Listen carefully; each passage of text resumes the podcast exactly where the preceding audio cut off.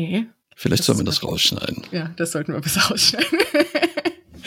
ja, Heiko, bitte raus. Herzlich willkommen zum Datenschutz Talk, Ihrem Podcast für die Themen Datenschutz und Informationssicherheit.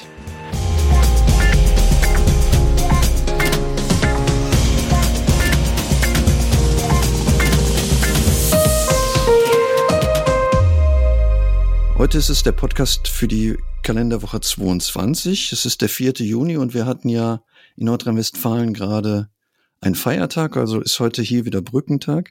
Ich weiß nicht, ob ich der Kandidat für die Brückentage bin. Ich bin nicht alleine. Ich habe heute jemand mit dabei. Ja, Laura Droschinski. Hallo, lieber Markus. Hallo, Schön, dass ich Laura. heute nicht alleine hier sitze. Ja, ich habe schon gesagt, wir, wir könnten es eigentlich ja die nächsten drei Wochen zumindest die Markus und Laura Show nennen oder Laura und Markus Show viel mehr, weil ähm, ja die, die anderen beiden Kollegen sich in den Urlaub verabschiedet haben. Ich freue mich, dass wir einen Podcast zusammen machen und die nächsten beiden Wochen dann auch zusammen sind. Ja, freue ich mich auch drauf. Ich denke auch, es wird trotzdem für die Hörer nicht langweilig.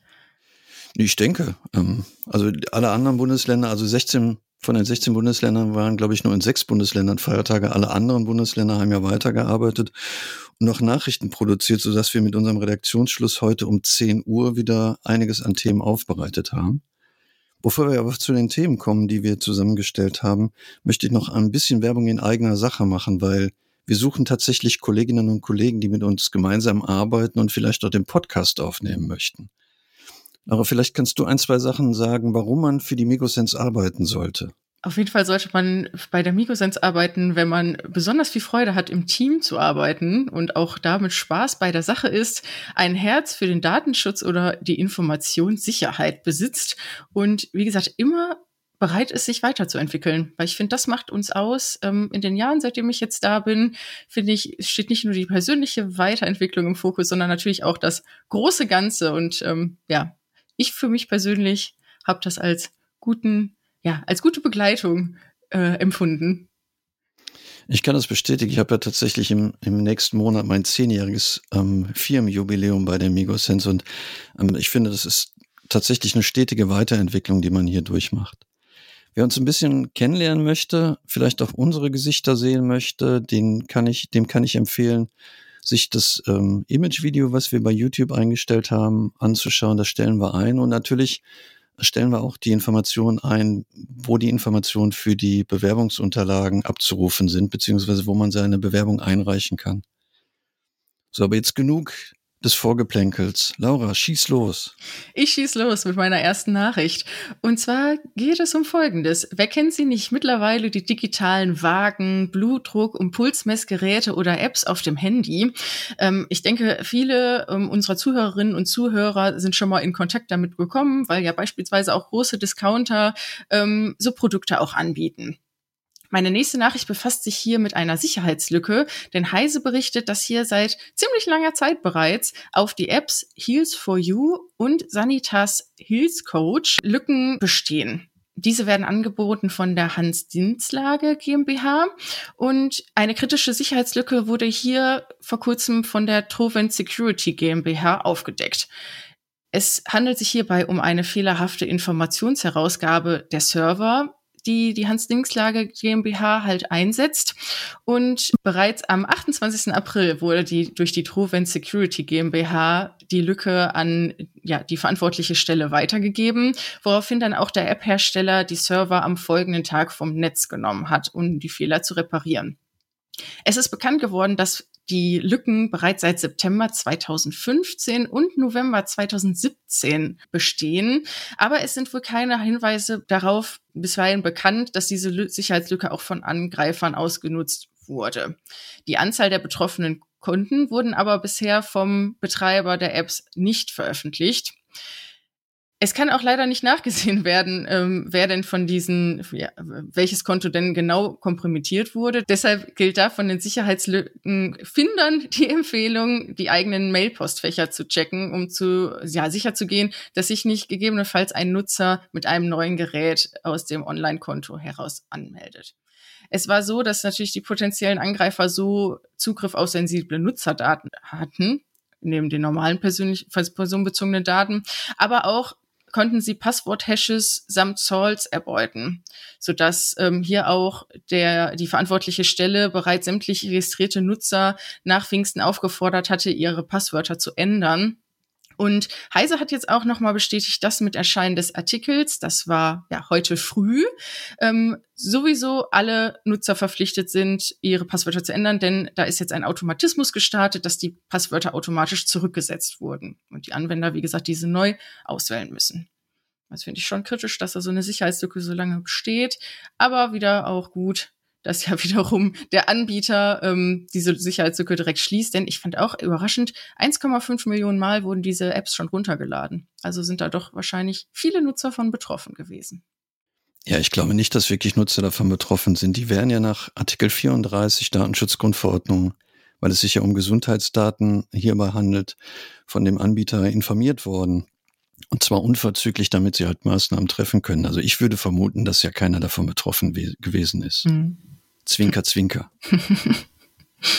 ähm, ich habe ähm, eine Nachricht ähm, mitgebracht, die sich mit Cookies beschäftigt. Ich hatte, als ich die gelesen habe, vorhin so, so die Idee, mich an den Film zu erinnern, immer Ärger mit Bernie.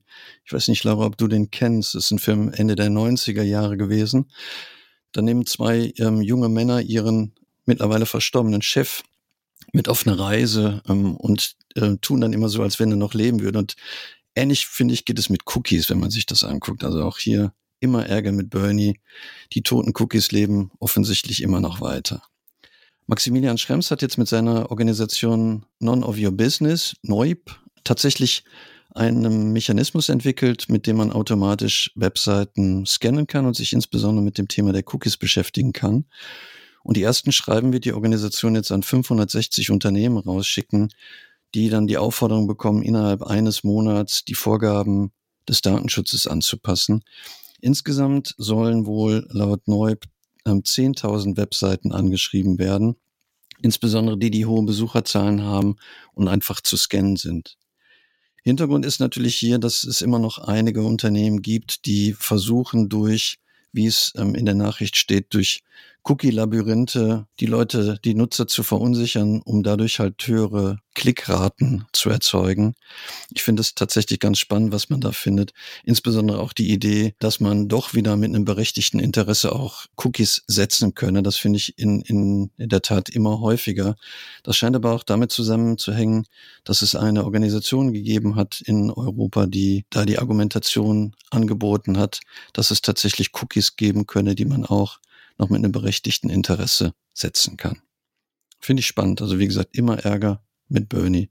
Kann ich nur empfehlen. Ich weiß nicht, ich habe den lange nicht mehr gesehen. Vielleicht ist er nicht gut gealtert. Ähm, Würde mich freuen, wenn der, der eine oder andere den Tipp gibt, ob man den Film immer noch sich gut angucken kann. Ich glaube, das werde ich mal tun. Ich kenne ihn nämlich nicht. War ich aber auch noch klein. Das stimmt. Beim, ja, das sagt, zeigt nur, wie alt ich, wie alt ich tatsächlich bin. Darauf wollte ich nicht hinaus. Ja, danke, danke.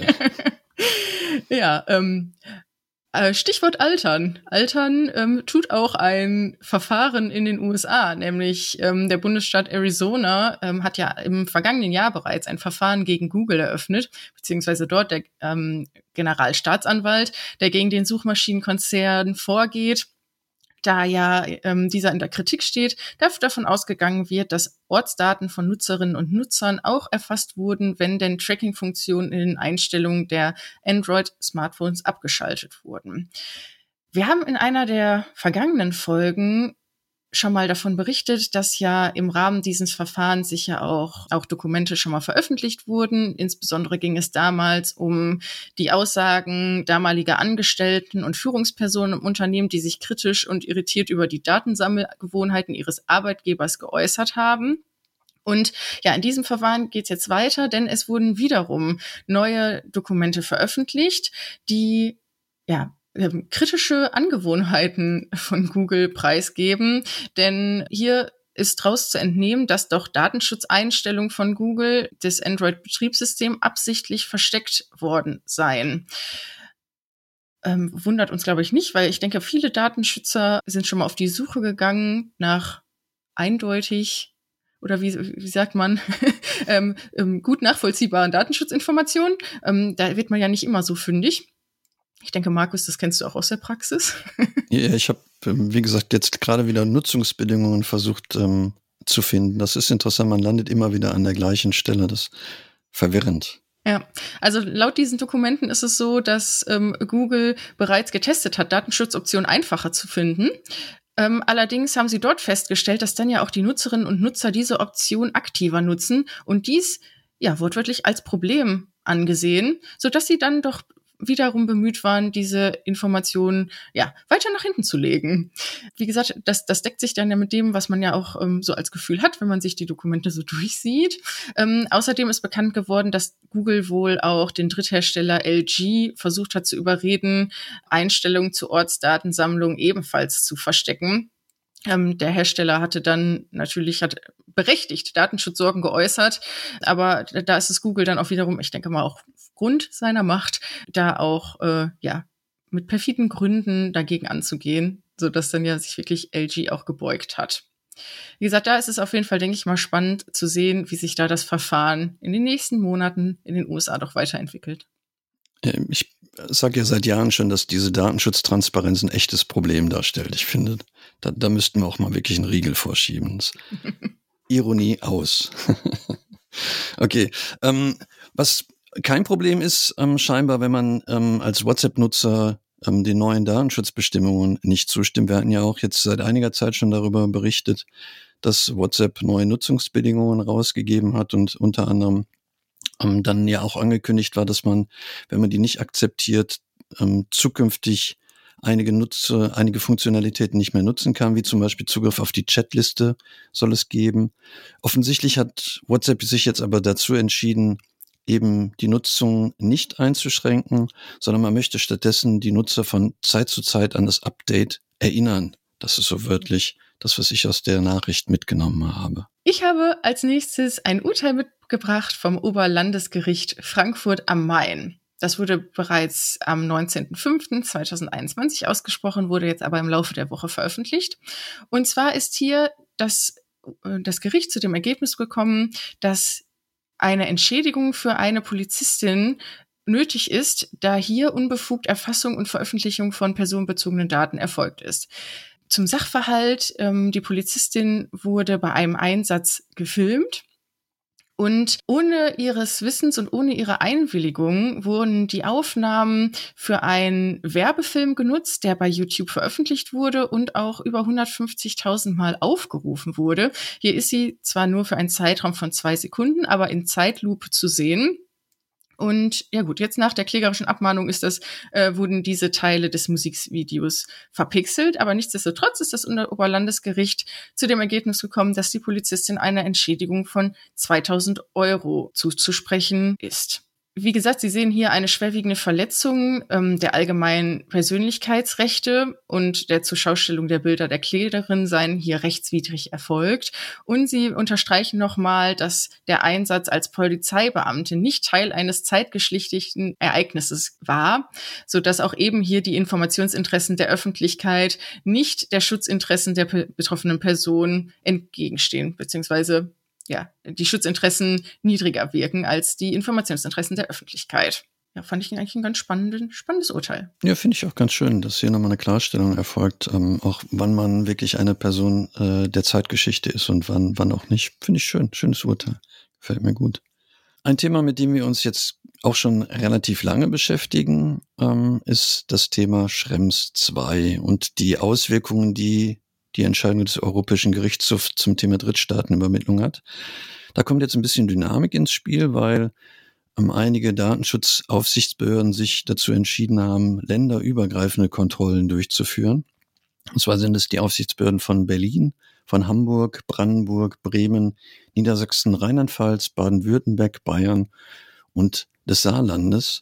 Die haben sich halt ähm, auf gemeinsame Fragebögen scheinbar verständigt und werden dann im Rahmen dieser, dieser Überprüfung zum Thema Drittstaatenübermittlung Frage- und Antwortbögen zur Verfügung stellen, wo es um das Thema Bewerberportale, konzerninternen Datenverkehr, Mailhoster, Tracking und Webhoster geht. Ich habe mir gerade mal kurz ein, zwei angeguckt, die sind wirklich ganz schön gestaltet, PDF-Dokumente, wo man die Möglichkeit hat, gleich wie in Formularfeldern auch Daten einzutragen. Ich auf der ähm, Internetseite der Aufsichtsbehörde in Hamburg gesehen. Wir werden natürlich da auch Informationen in den Shownotes mit verlinken. Und ich bin ganz gespannt, ähm, wie das Thema dann weiterläuft, insbesondere ähm, wie dann die Auswertungen der Aufsichtsbehörden zu dem Thema ausfallen werden. Ja, was dann als Ergebnis dabei rauskommt. Ich bin auch gespannt. Ja, aber in den meisten Fällen, also die, die Aufsichtsbehörde hat natürlich in Hamburg gesagt, dass es durchaus an der einen oder anderen Stelle auch Möglichkeiten gibt, die ähm, Daten in Europa zu behalten. Es gibt aber, denke ich mal, in der Praxiskonstellation, wo das halt nicht so ganz leicht ist. Ich denke da zum Beispiel an Unternehmen, die ähm, im Bereich der Office-Anwendungen durchaus eine Position haben, die man böswillig als marktbeherrschend bezeichnen könnte. Wie man das dann umgeht, bin ich auf die Empfehlung der Datenschutzaufsichtsbehörden dann auch ganz gespannt. Aber ist ja auch schön, dass Sie sich da jetzt so im Detail mit beschäftigen. Mhm, Finde ich auch so. super, ja. Damit ja. wir vielleicht auch da ein bisschen mehr Klarheit bekommen, weil das mhm. in der Praxis natürlich eher immer unangenehm ist, dass man da so eine, so eine Unklarheit tatsächlich im Moment hat. Ja, richtig. Meine nächste Nachricht befasst sich mit dem äh, Wirtschaftspreis für die, Daten, für die Datenschutz und Informationsfreiheit. Denn auch in diesem Jahr vergibt wieder die Gesellschaft für Datenschutz und Datensicherheit, die GDD, erneut diesen Preis für herausragende wissenschaftliche Arbeiten. Und ja, das äh, Preisgeld beläuft sich auf 5000 Euro und es können sich Nachwuchswissenschaftler mit ihren Abschlussarbeiten oder Doktorarbeiten aus den Bereichen Rechtswissenschaften, Wirtschaftswissenschaften oder auch Informatik, ähm, die sich mit Fragen zum Datenschutz und der Datensicherheit beschäftigt haben, bewerben. Fand ich jetzt eigentlich einen ganz schönen Hinweis, mal dies in unsere News mit aufzunehmen, weil uns ja sicherlich auch die ein oder anderen ähm, Studentinnen und Studenten hier folgen und sich informieren. Also wie gesagt, Ab Abgabe wäre hier äh, der 31. Juli 2021. Ähm, ja, mit einer Befürwortung des betreuenden Hochschullehrers. Aber auch hier ähm, packe ich gerne einen Link in die Show Notes. Ja, finde ich super, das Thema Datenschutz und Informationssicherheit auch in die Forschung mit, mit einzubauen. Schönes Thema. Ich war vor zwei Jahren, glaube ich, auf der DAFTA, wo dann auch die ähm, Preise entsprechend auf der großen Bühne vergeben worden sind. Eine ganz schöne Veranstaltung. Also wer dann den Preis nicht bekommt, kann ja immer noch als Besucher zur DAFTA kommen und dann dabei zugucken. Ich habe ähm, eine Nachricht mitgebracht, die sich mit dem TTDSG beschäftigt. Ähm, Laura, das geht einem immer leichter ähm, über die Zunge, je öfter man das macht. Ich ähm, finde es super. Vor allem, weil wir ja jetzt, weil jetzt klar ist, dass wir uns ähm, damit wirklich sehr viel intensiver beschäftigen müssen. Der Bundesrat hat am Freitag, das muss dann offensichtlich nach unserer Podcast-Folge gewesen sein, zugestimmt. Und das Gesetz kann mit dem neuen Telekommunikations Gesetz am 1. Dezember 2021 in Kraft treten, also noch ein bisschen Zeit, um sich damit inhaltlich auch vorzubereiten. Wir haben ja schon, schon viel darüber berichtet. Also im Wesentlichen wird das Thema Cookies ja noch, noch mal referenziert. Ähm, insbesondere die, die Überlegung hier nutzerfreundliches und wettbewerbskonformes Einwilligungsmanagement erzielen zu können. Ich bin gespannt, wie es dann nachher technisch ausgestaltet wird, weil da gab es ja schon vor einigen Jahren Überlegungen, entweder das technisch zu machen über die sogenannten Cookie Policies, die dann ähm, der Browser zum Beispiel von Microsoft interpretiert hat, oder auch andere Möglichkeiten, das über Browser ähm, hinzubekommen. Ich, ich bin gespannt, wie, wie wir das bekommen, weil das ist ja auch bei der Nachricht, die ich vorher schon hatte zu, zum Thema Cookies und ähm, die Neub-Geschichte, dass Max Schrems auch gesagt hat, alle hassen Cookies. Ähm, und das hängt natürlich nicht mit den Cookies zusammen, sondern typischerweise ja eher mit der wenig rechtskonformen Ausgestaltung des Einwilligungsmanagements, was dann da eine Rolle beispielt. Wir planen als Migosens zwei Blogbeiträge zu dem Thema zu machen. Einmal ähm, untersuchen wir das TTDSG im Hinblick auf das Telekommunikationsgesetz oder die Regelungen, die aus dem Telekommunikationsgesetz umgesetzt werden. Und dann machen wir noch einen Beitrag, der sich mit dem Telemediengesetz beschäftigt und die Kollegen freuen sich schon, sind schon dabei, fleißig die Stifte zu spitzen, um, um dann da was Gutes bei rauszukriegen. Ja, vielleicht in, in dem Zusammenhang nochmal der Hinweis, es lohnt sich auf jeden Fall, den Newsletter auf unserer Webseite zu abonnieren. Immer lohnt sich das, ja. Aber alle Zuhörerinnen und Zuhörer haben das ja bereits getan, deswegen erübrigt sich da auch der Hinweis. Der Bundesbeauftragte für den Datenschutz und die Informationsfreiheit, Herr Kelber, hat ein FAQ veröffentlicht zum digitalen Impfnachweis. Ähm, ja, möchte ich damit jetzt ein bisschen die Leseempfehlung fürs Wochenende einleiten. Ähm, es lohnt sich auf jeden Fall ein Blick rein, denn er beschäftigt sich hier mit den vielfältigen Fragen zum Datenschutz, die doch immer noch offen sind, ähm, ja, und immer doch wieder ja, Fragen aufwirft, wie da denn zukünftig mit dem digitalen Impfnachweis denn umgegangen werden kann. Also äh, neben den Fragen, was den digitalen Impfausweis auszeichnet, ähm, werden aber auch Themen behandelt, warum denn dieser überhaupt ins Leben gerufen wurde, ähm, Fragen zur Nutzung beantwortet, was mache ich, wenn ich ihn habe, was mache ich, wenn ich ihn nicht habe, aber trotzdem irgendwo an einem Konzert oder so teilnehmen möchte. Ähm, ja, ebenso informiert er auch ähm, über die Datenverantwortlichkeiten oder den Umfang der Datenkategorien, die dort verarbeitet werden. Fand ich ein ganz schönes Dokument. Auch da, unsere Shownotes werden heute lang, werden sie ebenfalls fündig. Ja, ich habe auch noch was für die Shownotes äh, und ähm, was zum Thema Leseempfehlung. Die Aufsichtsbehörde Liechtenstein, die Datenschutzstelle Liechtenstein, hat einen äh, in Anführungszeichen Spickzettel veröffentlicht. Cheat Sheet finde ich übrigens auch ein schönes Wort. ähm, Cheat Cheat muss man nur ganz ganz ähm, langsam aussprechen. Ähm, auf vier, ähm, vier Seiten werden hier die wichtigsten Begriffe zum Datenschutz nochmal äh, formuliert und zusammengefasst. Also wer sich gerade auf Prüfungen zum Datenschutzbeauftragten vorbereiten möchte oder muss oder ähm, eventuell Kolleginnen und Kollegen hat, die gerade in die Prüfung gehen, dem kann man das ans Herz legen. Ist wirklich ein schöner Spickzettel. Ähm, gut dabei finde ich, wie, wie gut offensichtlich die Definition der Datenschutzgrundverordnung schon gewesen sind, weil das hat der Spickzettel auch in vielen Fällen nicht geschafft, die nochmal besser zu aggregieren, als ähm, der Gesetzgeber das schon geschafft hat. Einziger Wermutstropfen aus meiner Sicht, die Aufsichtsbehörde spricht auch von den sogenannten TOMs in dem Zusammenhang, also die technischen und organisatorischen Maßnahmen. Lara, du weißt, ich bin ein, ein, ein großer Kritiker des ähm, zusätzlichen S am Ende, weil ähm, ich, ich immer die Auffassung vertrete, es sind die technischen und organisatorischen Maßnahmen und nicht die technischen und organisatorischen Maßnahmen. Das heißt, ähm, ich bin gerne bereit, auf das S zu verzichten und würde mich interessieren, wie, wie die Kolleginnen und Kollegen das draußen sehen. Brauchen wir ein zusätzliches S bei den Tom oder brauchen wir das nicht? Ja, müssen wir da mal bei Instagram eine Abfrage machen. Gerne, das würde mich gerne. auch super interessieren. hat sich ja doch im Sprachgebrauch leider so durchgesetzt. Ja, wie bei AGBs und LKWs, ähm, da ist es nur logisch, aber ähm, ich, ich bin ja eher sparsam. Ja, Leseempfehlung äh, für mich. Ich gehe in die finale Runde und zwar habe ich nämlich zwei Tätigkeitsberichte des letzten Jahres mitgebracht. Einmal auf internationaler Ebene, denn der Europäische Datenschutzausschuss hat seinen Jahresbericht vorgestellt natürlich, wie bei den meisten anderen Datenschutzberichten des Jahres, ist es auch hier so, dass ähm, ja die Covid-19-Pandemie natürlich diesen prägt, aber nichtsdestotrotz ähm, geht der Europäische Datenschutzausschuss auch nochmal auf die Strategien für 2021 und 2000 bis 2023 ein. Sie haben sich ja hier vier Hauptsäulen für die nächsten Jahre vorgenommen, nämlich einmal ähm, das Vorantreiben der Harmonisierung und Erleichterung der Einhaltung der DSGVO, die Unterstützung einer effektiven Durchsetzung einer effizienten Zusammenarbeit zwischen den nationalen Aufsichtsbehörden, einen grundrechtsorientierten Ansatz für neue Technologien und die globale Dimension.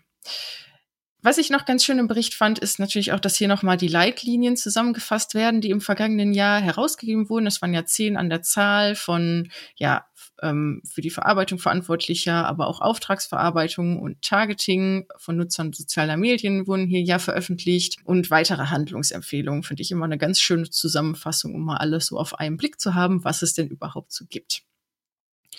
Überleiten möchte ich dann zu einem nationalen Tätigkeitsbericht, nämlich aus Hessen. Am 1. Juni hat hier Professor Dr. Alexander Rossnagel den Bericht veröffentlicht. Er hat diesen Jahr ja, verantworten, verantwortet wird dieser Bericht ja noch von seinem Vorgänger, Professor Dr. Michael Rollenfitsch. Ähm, da gab es ja erst einen Amtswechsel zum 1. März diesen Jahres. Ähm, aber auch hier, wie gesagt, Corona geprägt ist auch dieser Bericht. Ähm, ja, Herr Dr. Rossnagel fasst es eigentlich ganz schön zusammen und er sagte, dass das letzte Berichtsjahr so deutlich gemacht hat, dass der Schutz der Grundrechte der von Datenverarbeitung betroffenen Personen an Bedeutung und Aufmerksamkeit gewonnen hat. Ich denke, das können wir so im Rahmen der Pandemie im letzten Jahr unterstreichen. Auch die beiden Berichte finden Sie selbstverständlich in den Show Notes. Bin ich ja froh, dass für das Wochenende jetzt nicht so gutes Wetter vorhergesagt ist, sonst würden ja unsere ganzen Leseempfehlungen ungelesen äh, verschwinden. Ähm, also einiges, einiges, was man bei den Gewittern sich angucken kann am Wochenende, um dann tatsächlich in den Juli richtig, richtig starten zu können. Ich glaube, das war's für heute, Laura, oder? Das war's, genau richtig. Ja, dann Da bleibt mir nur den Hörern ein schönes Wochenende zu wünschen, falls Sie uns heute am Freitag noch hören. Falls Sie uns am Montag hören, wünsche ich Ihnen guten Start in die Woche. Und Laura, wir hören uns ja dann spätestens in der nächsten Woche wieder an der gleichen Stelle. Ja, ich freue mich drauf. Bis bald. Bis dann.